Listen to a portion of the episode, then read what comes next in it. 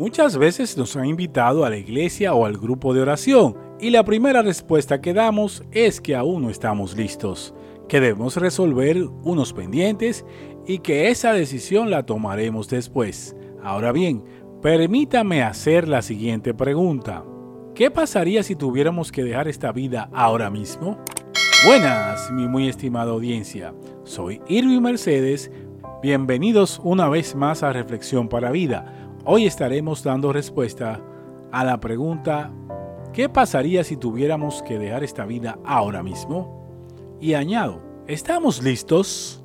En Mateo capítulo 22, versículo 30 de la nueva versión internacional, dice, en la resurrección las personas no se casarán ni serán dadas en casamiento, sino que serán como los ángeles que están en el cielo. Fin del versículo. De acuerdo con la respuesta de Jesús, tendremos otra vida después de esta y seremos como los ángeles. Ahora bien, ¿qué debemos hacer para obtener esta bendición? Sí, la bendición de vivir después de esta vida eternal. Las claves se la expresó Jesús mismo al sacerdote Nicodemo mientras le enseñaba.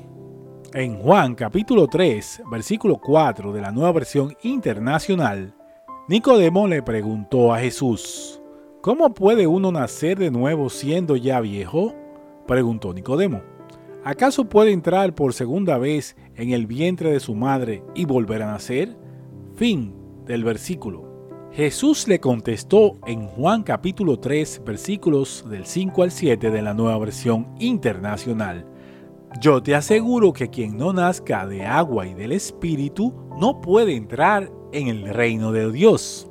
Respondió Jesús. Lo que nace del cuerpo es cuerpo, lo que nace del espíritu es espíritu.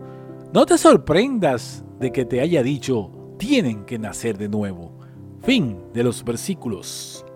Y más adelante en los versículos del 16 al 18, en Juan capítulo 3, Jesús vuelve y le indica a Nicodemo otra clave para ser salvo porque tanto amó Dios al mundo que dio a su Hijo unigénito para que todo el que cree en Él no se pierda, sino que tenga vida eterna.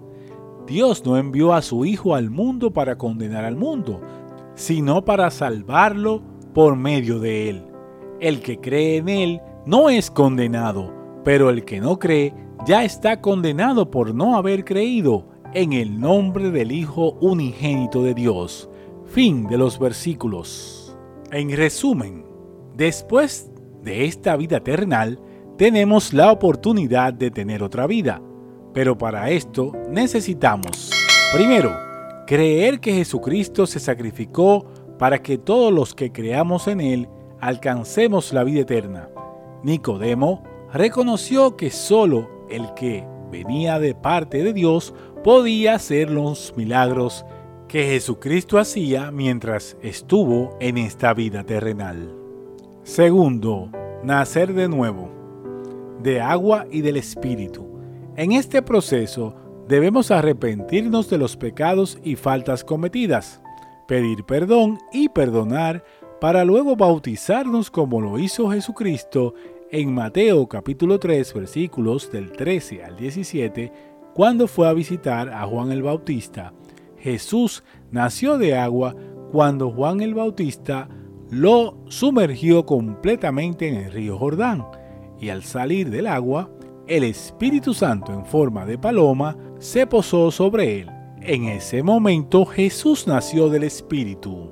Estas dos claves se resumen en Marcos capítulo 6, versículo 17 de la nueva versión internacional, donde Jesús les dijo a los once discípulos después de haber resucitado, el que crea y sea bautizado será salvo, pero el que no crea será condenado.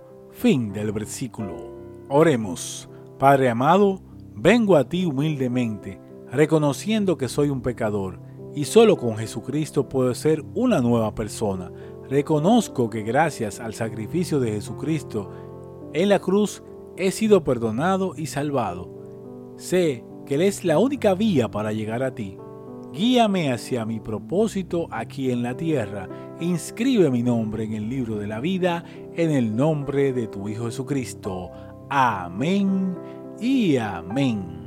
Si hiciste la oración de corazón y crees en tu corazón en Jesucristo, lo único que debes hacer es buscar una iglesia cerca donde vives, una iglesia donde se hable de Jesucristo y bautizarte. Con esto, estás asegurando tu vida eterna y si crees verdaderamente en Jesucristo, no importa por lo que estés pasando, a través de su palabra, Él es quien te transformará. Así está escrito en 2 de Timoteo capítulo 3 versículos del 16 al 17 de la nueva versión internacional. Toda la escritura es inspirada por Dios y útil para enseñar, para reprender, para corregir y para instruir en la justicia a fin de que el siervo de Dios esté enteramente capacitado para toda buena obra. Fin de los versículos. En este sentido, es importante que leas la Biblia para que seas transformado. Inicia leyendo los evangelios de Mateo, Marcos, Lucas y Juan. Recuerda, solo no podemos. Es con la ayuda de Jesucristo y el Espíritu Santo que somos transformados. Les esperamos en la próxima entrega. Dios les bendiga por siempre.